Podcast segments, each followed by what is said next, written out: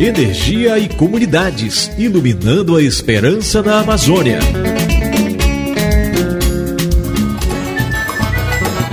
Quem espera é difícil chegar.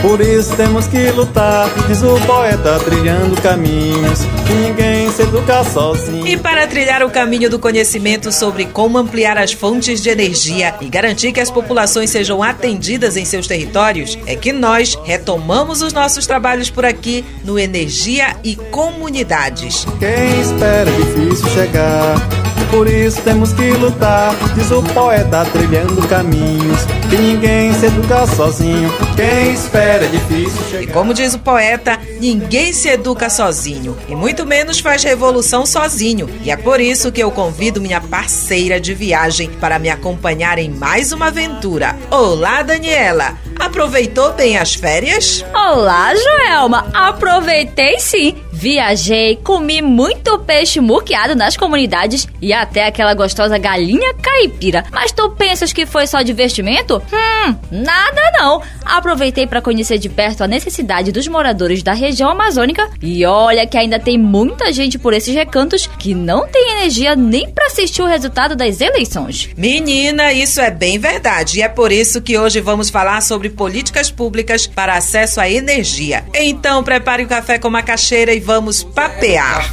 Pretinho gostoso é café. Pretinho gostoso é café. Pretinho gostoso é um café. O pretinho gostoso é um café. Pretinho gostoso é E como é gostoso esse café! Mas o que tem tirado o sabor da vida de muita gente é a falta de energia. Segundo estimativas do Ministério de Minas e Energia, cerca de 425 mil famílias ainda não têm acesso à energia elétrica. E com a finalização do censo 2022, esse número pode ser bem maior. Uma solução, Dani, você ouvinte, ao programa Mais Luz para a Amazônia, lançado em 2020, que foi prorrogado até 2030. O problema é que não se sabe quantas famílias serão atendidas até o final do processo. E a demanda de energia é grande na Amazônia.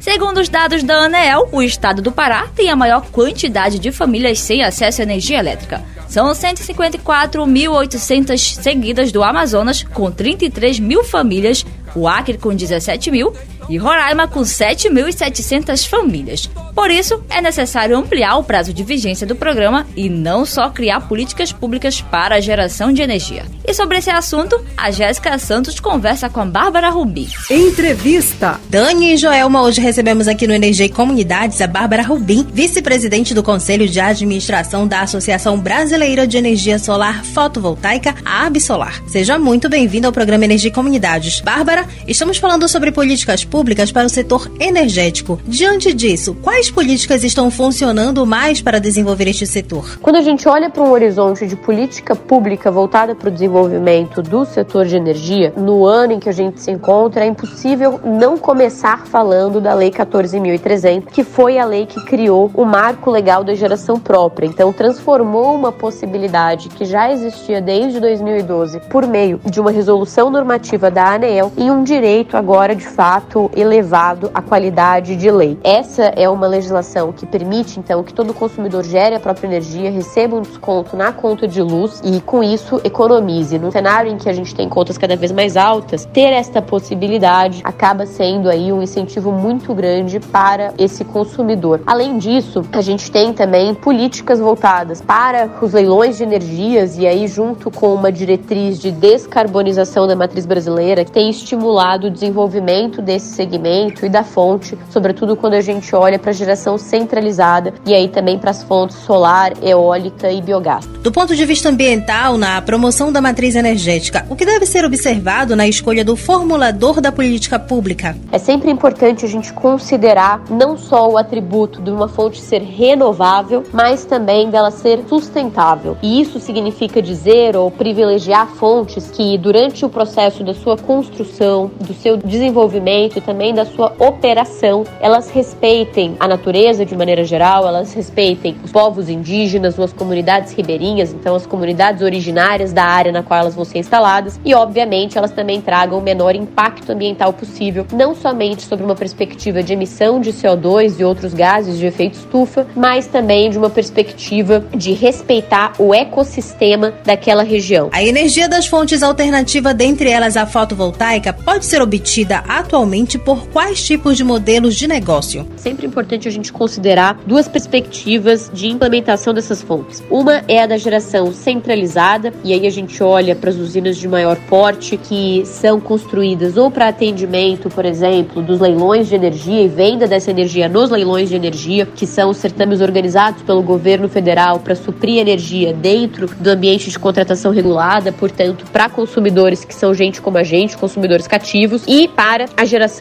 distribuída, que são os sistemas de menor porte, em geral instalados nos telhados de casas, de comércios, de fábricas, propriedades rurais, em que o consumidor ele busca realmente gerar a sua própria energia e receber essa economia diretamente na sua conta de luz. E para a gente finalizar, que ações podem ser implementadas para melhorar a segurança energética no país? Para mim é impossível falar em segurança energética sem falar em diversidade e em diversificação. Aumentar a segurança energética da nossa matriz significa também aumentar a quantidade de fontes que a gente tem participando do suprimento de energia elétrica dentro do nosso país. Então, ter uma matriz cada vez mais diversa e cada vez mais complementar também, olhando para o atributo da sustentabilidade, como a gente já comentou aqui, mas também olhando para como é que as fontes melhor conversam entre si, exatamente para garantir, por exemplo, que durante o período de baixa de geração de uma delas, a gente tenha uma geração mais acentuada de outra acontecendo. E no programa de hoje eu conversei com Bárbara Rubim, vice-presidente do Conselho de Administração da Associação Brasileira de Energia Solar Fotovoltaica, a Absolar. Jéssica Santos, para o Energia e Comunidades. Usar os recursos energéticos de forma inteligente pode garantir um futuro sustentável para todos. Eu não sou o mudo balbuciando, querendo falar. Eu sou a voz da voz do outro que há dentro de mim. Guardada falante querendo arrasar com teu castelo de areia que é só soprar, soprar.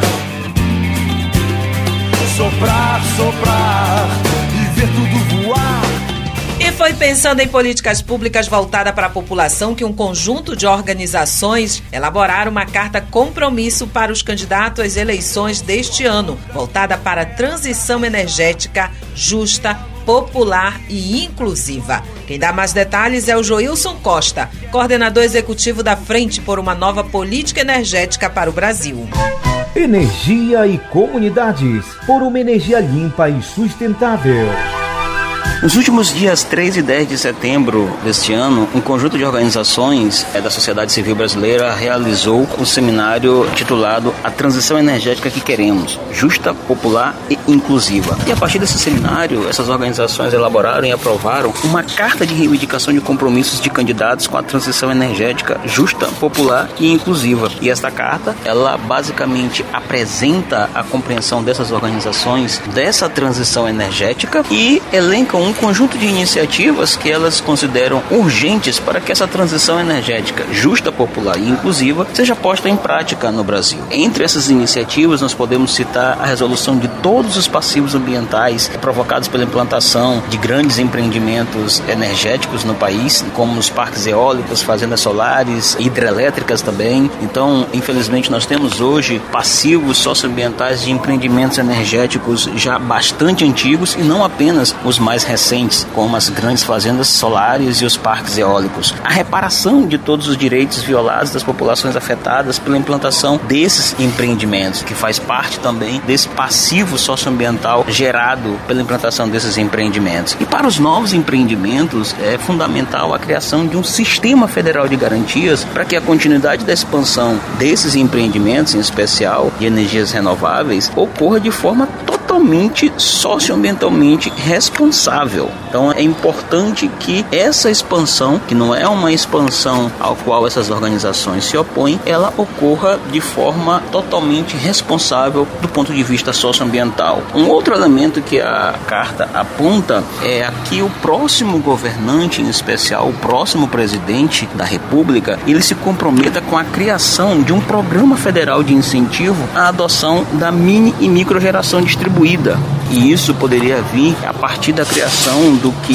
a carta sugere que seja um programa Minha Casa Solar, com a meta mínima de instalação de pelo menos um milhão de sistemas solares fotovoltaicos voltado para famílias de baixas rendas por ano, totalizando 4 milhões de sistemas fotovoltaicos ao longo dos quatro anos do próximo governo. E, por fim, a carta também coloca que seria primordial para a concretização dessa transição energética a convocação e realização pelo governo federal de uma grande conferência nacional de energia, algo que infelizmente nunca aconteceu no nosso país, é chamar a população para discutir a energia como um direito, como uma política pública. Então, é, a gente considera nesta carta a convocação é, desta conferência como um dos passos necessários para a construção de um marco regulatório para uma transição energética justa, popular e inclusiva. Rede Energia e Comunidades, trabalhando por um desenvolvimento regional sustentável das populações amazônicas. Eu vejo a vida melhor no futuro.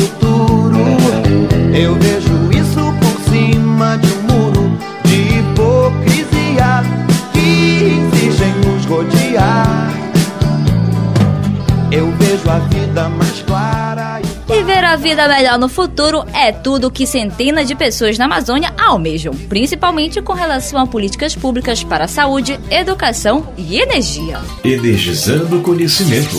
Que é Douglas Sena, quilombola do Quilombo Arapucu, município de Óbidos, aqui no estado do Pará. Presto serviço de assessoria para Malungo, que é a coordenação estadual quilombola, aqui no estado do Pará. Em se tratando na situação de melhoria da distribuição de energia, eh, nós temos um, uma situação peculiar aqui no município de Óbidos, em que está sendo executado um projeto da construção de uma linha de transmissão 230 kV que vai da subestação que está no município de Oriximiná para a subestação que está sendo construída em Juruti e até a subestação que está sendo construída na cidade de Parintins, no estado do Amazonas. Então essa linha de transmissão, ela está compreendendo essa distância, né? essa extensão que vai do estado do Pará para o estado do Amazonas, fazendo assim a transposição de energia é, para o lado direito da margem do rio Amazonas.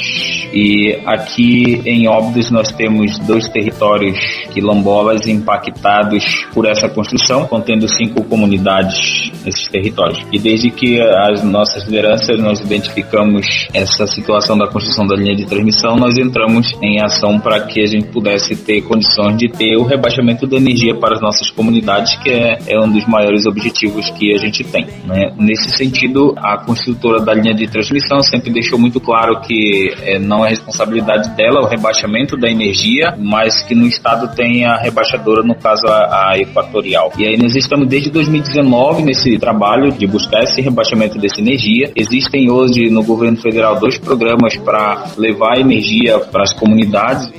Sou José Ivanildo, Gama Brilhante, sou extrativista. Eu estou no Conselho Nacional das Populações Extrativistas. O Conselho Nacional das Populações Extrativistas, através da sua liderança, espera que um governo progressista eleito para garantir a democracia e possa agilizar o programa Luz para Todo ou Mais Luz para a Amazônia, mas que construa os modelos de matriz de energia renovável que respeite o ciclo ambiental, a exemplo da fotovoltaica, né?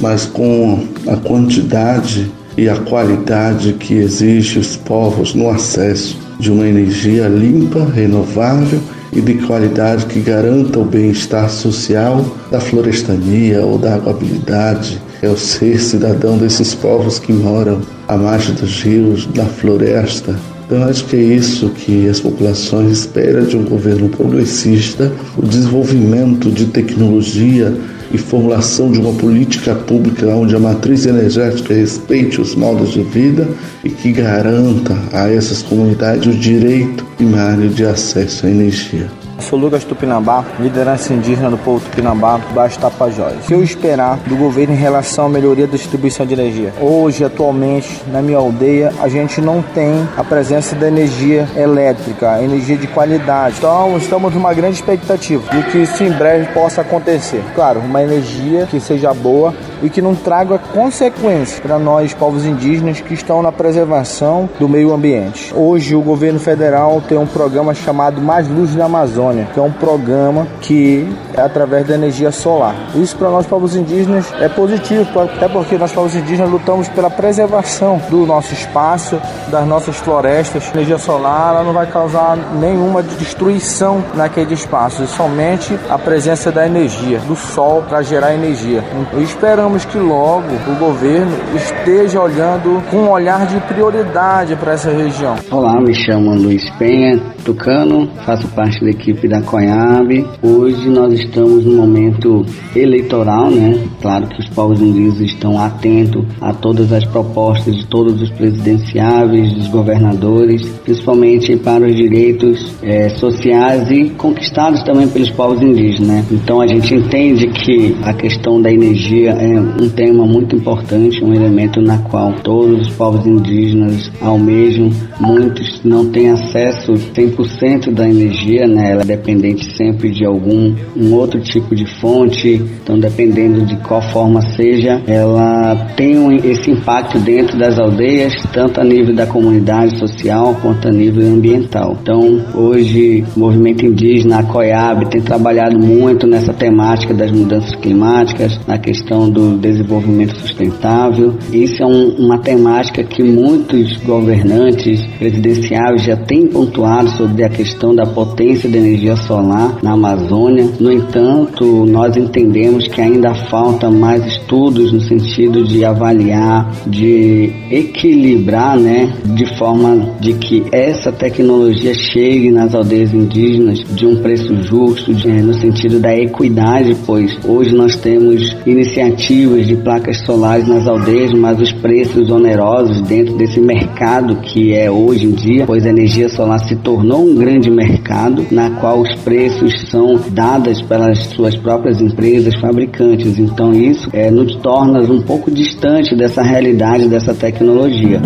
Rede Energia e Comunidades, trabalhando por um desenvolvimento regional sustentável das populações amazônicas. E o nosso programa de hoje está chegando ao final, mas antes quero te lembrar que se você tiver alguma sugestão de tema ou se quiser mandar mensagem, é só acessar o nosso site energia e comunidades tudo junto.com.br. Repetindo o site energia e comunidades tudo junto.com.br ou mandar para o nosso e-mail energia e comunidades gmail.com. Repetindo energia e comunidades tudo junto gmail.com. E com o desejo de dias melhores, nós nos despedimos. Mas calma, não precisa ficar preocupado não, porque toda última sexta-feira do mês vamos nos encontrar para partilhar conhecimentos sobre energia. O nosso abraço e até o próximo Energia e Comunidades.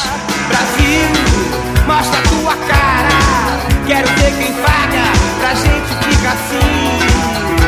Brasil, qual é o teu negócio? O nome do teu sócio? Você acabou de ouvir o programa Energia e Comunidades, iluminando a esperança na Amazônia.